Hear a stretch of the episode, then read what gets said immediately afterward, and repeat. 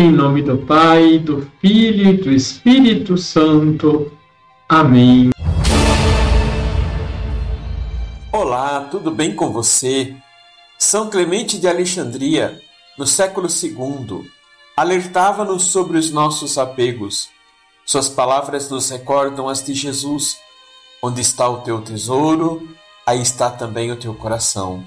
Eis o que nos disse: Há uma riqueza que semeia a morte por toda parte em que domina. Libertai-vos dela e sereis salvos.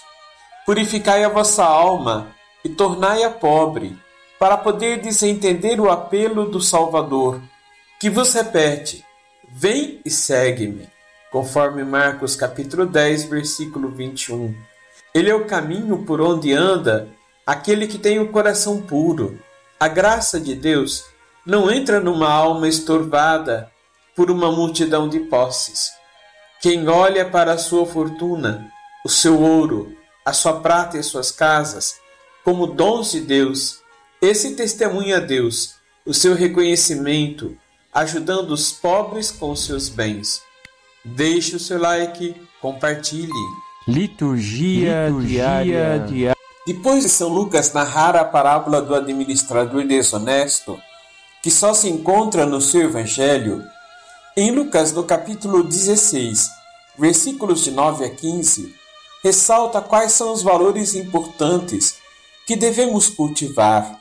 Se faz necessário ressaltar que Jesus se encontra num contexto de confronto com os fariseus e mestres da lei. Eles, diz o Evangelho, eram apegados ao dinheiro, mas a riqueza diante da morte não nos pode garantir a salvação pois tudo ficará para trás. Quem deve estar no centro das relações é o Senhor e aquele que se faz próximo de mim. Nesse sentido, Jesus chama a atenção deles e nossa. Quem é fiel nas pequenas coisas também é fiel nas grandes, e quem é injusto nas pequenas também é injusto nas grandes. O que determina nossa vida é o que colocamos como prioridade para nós.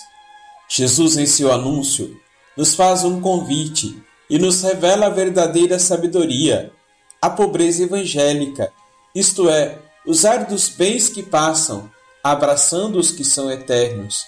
Assim se faz importante usar os bens deste mundo com prudência e gratidão a Deus, mas não prender o coração a eles, como se já fossem o bem último e definitivo da existência humana.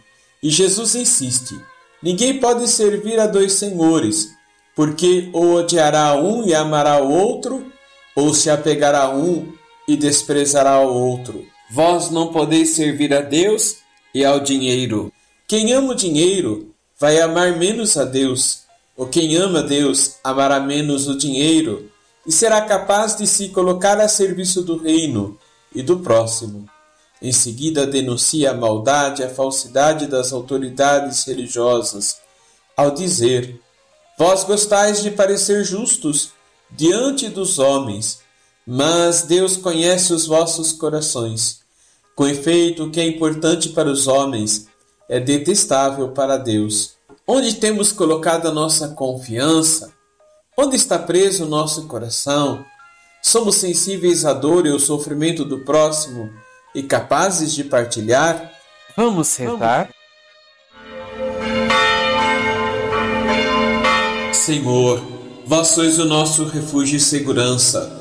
No vosso amor encontramos todo o necessário para viver diante das tribulações e perseverar no caminho da vida. Dai-nos a alegria de sermos servidores do vosso reino, vos louvando e vos adorando na liturgia anunciando com alegria a vossa palavra, mas também empenhados no serviço fraterno aos mais necessitados, e que possamos reconhecer neles a vossa presença amorosa que nos convida à humildade. Assim seja. Abençoe-vos o Deus Todo-Poderoso, Pai, Filho e Espírito Santo. Amém.